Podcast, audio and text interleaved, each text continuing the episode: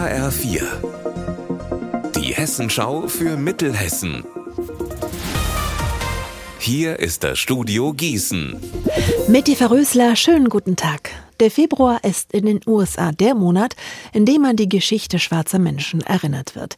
Die Idee des Black History Month kommt nach und nach auch nach Deutschland. An der Uni Gießen ist anlässlich des Gedenkmonats heute ein Studienprojekt abgeschlossen worden. Studierende haben Schwarze interviewt, sie zu ihrer Geschichte und ihren Erlebnissen befragt. Einer der Befragten ist Susa Benga Mavinga.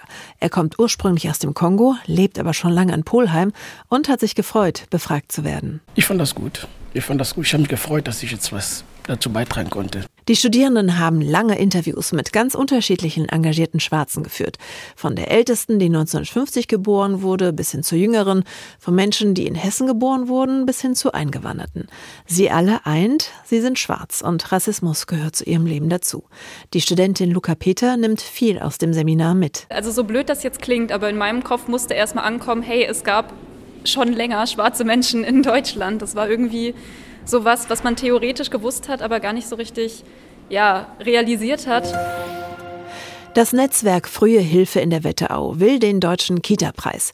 Es ist schon jetzt unter den zehn besten lokalen Bündnissen für frühe Bildung in Deutschland und hofft bei der Preisvergabe Mai auf den ersten Platz. Dafür gibt es 25.000 Euro Preisgeld. Heute sind zwei Fachleute von der Deutschen Kinder- und Jugendhilfe in Bad Nauheim. Netzwerkkoordinatorin Rumi Nickel. Wir hätten auch eine tolle Idee, was wir mit dem Preis machen. Wir würden uns einen Bus kaufen und mit diesem Bus würden wir besonders die östliche Wetterau bereisen, weil der öffentliche Nahverkehr und auch die Infrastruktur an sich nicht so gut ausgebaut sind, dass Familien wirklich unsere Hilfe auch erreichen können. Denn wenn man in einem kleinen Dorf am Rande des Vogelsberges lebt, hat man über Täler und Höhen zu fahren und das ist mit Kindern und Kinderwagen und keinem Auto einfach sehr schwierig. Unser Wetter in Mittelhessen. Heute nochmal Wintersonne tanken bei 2 Grad in Grünberg und 3 in Marburg. Ab morgen wird es nämlich wolkiger und grauer. Es bleibt aber noch trocken.